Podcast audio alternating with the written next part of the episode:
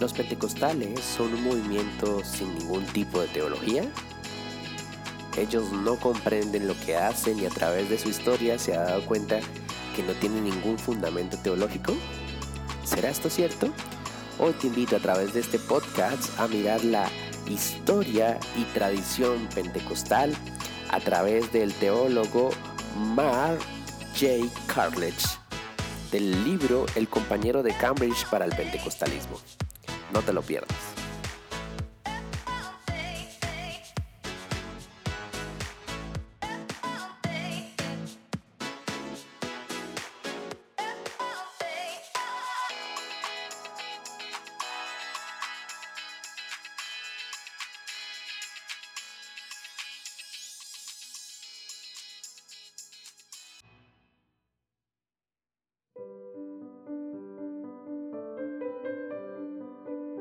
Historia y tradición. Ha habido una serie de estudios que buscan recuperar las fuentes pentecostales tempranas para entender la historia pentecostal y, de hecho, para reformular la teología pentecostal y carismática para hoy. Bastarán algunos ejemplos. Douglas Jacobsen ha proporcionado una narrativa general de la teología pentecostal estadounidense primitiva al describir las creencias de dos individuos clave, desde Charles Parham hasta Ex Kenyon. Este estudio histórico articula una comprensión clara de la teología emergente en este contexto y brinda un importante material de antecedentes para apreciar la naturaleza de la teología pentecostal estadounidense contemporánea de hoy.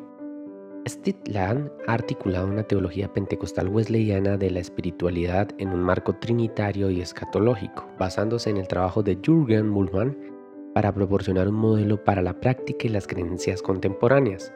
Peter Allhouse también revisó la escatología pentecostal temprana y la puso en conversación con los teólogos pentecostales contemporáneos antes de utilizar el trabajo de Jürgen Morman para volver a redactar sus contribuciones teológicas.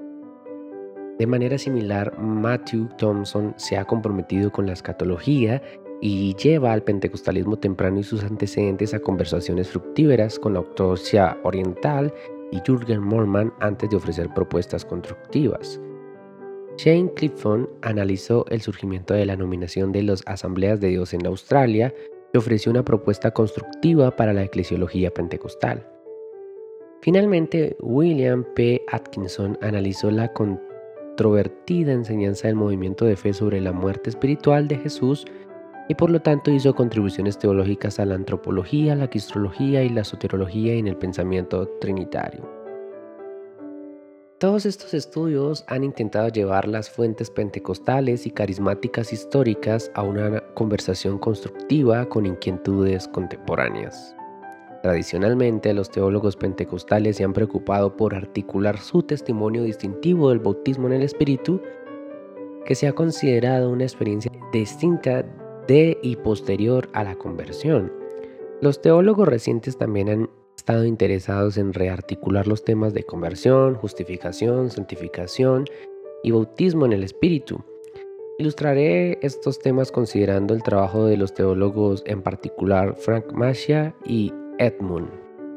Mascia intentó proporcionar una teología por medio del distintivo pentecostal del bautismo en el Espíritu.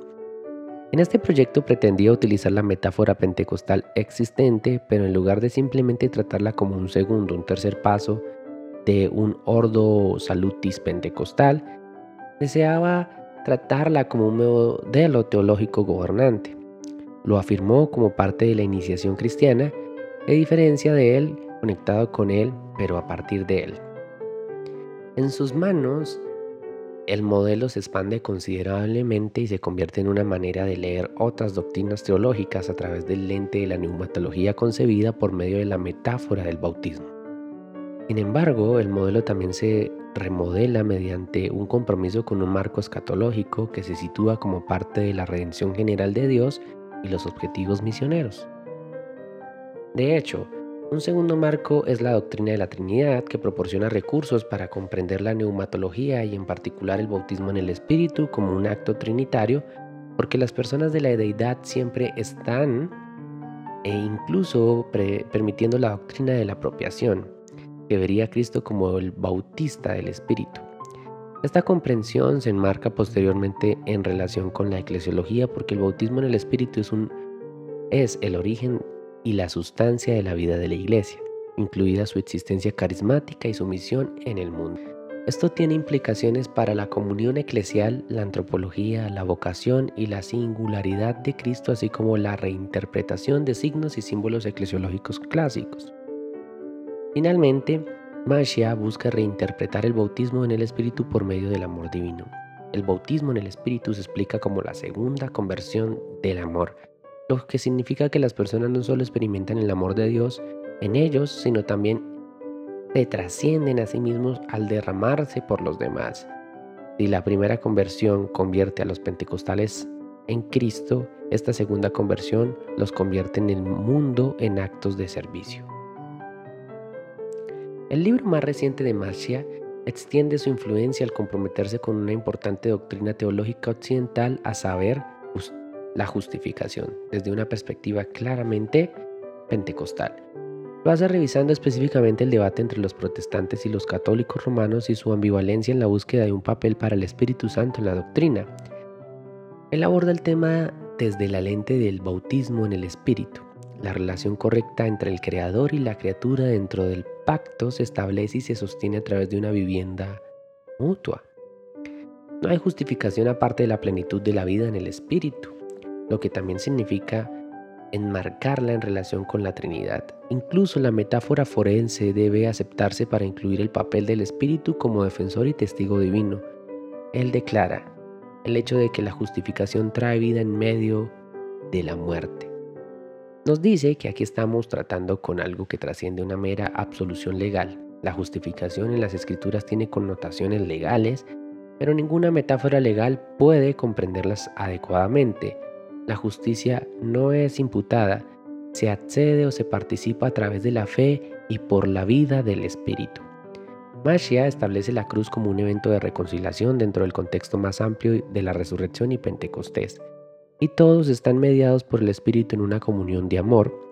Esto significa que la justificación y la santificación deben ser consideradas como categorías complementarias y superpuestas a través de las cuales la creación es correcta.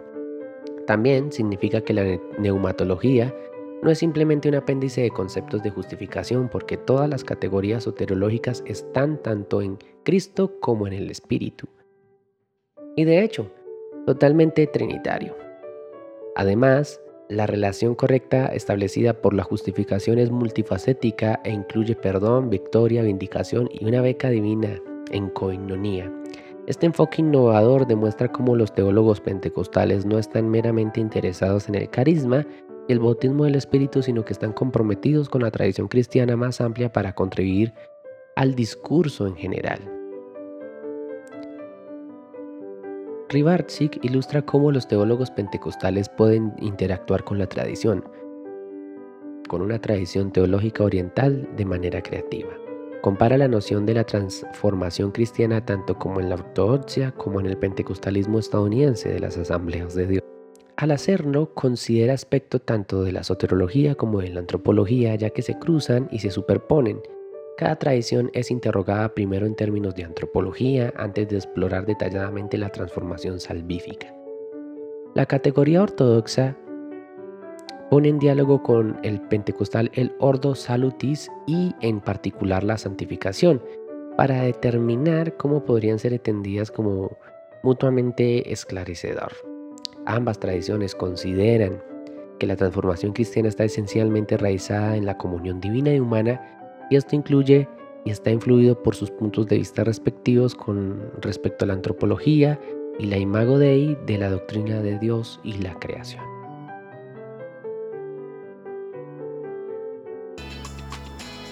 Gracias por leer con nosotros y recuerda seguirnos en todas nuestras redes sociales como Pensando en Lenguas.